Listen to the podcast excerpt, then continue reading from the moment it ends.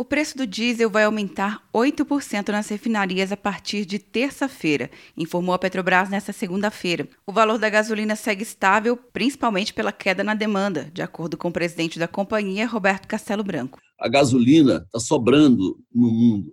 Então, houve uma queda de eu diria, de 60% na demanda. Castelo Branco destaca que a estatal deve seguir firme diante da crise devido à saúde financeira atual da companhia. Definitivamente, a Petrobras não corre o risco de quebrar. Se nós tivéssemos em 2015 e 2016, depois, logo depois do assalto que a Petrobras sofreu por parte de uma organização criminosa, cujos efeitos ainda nós estamos lidando até hoje, as sequelas ficaram. Diante da Covid-19, a Petrobras seria um paciente com todas as comorbidades, seria um paciente de alto risco, iria para a UTI e provavelmente, muito provavelmente, morreria.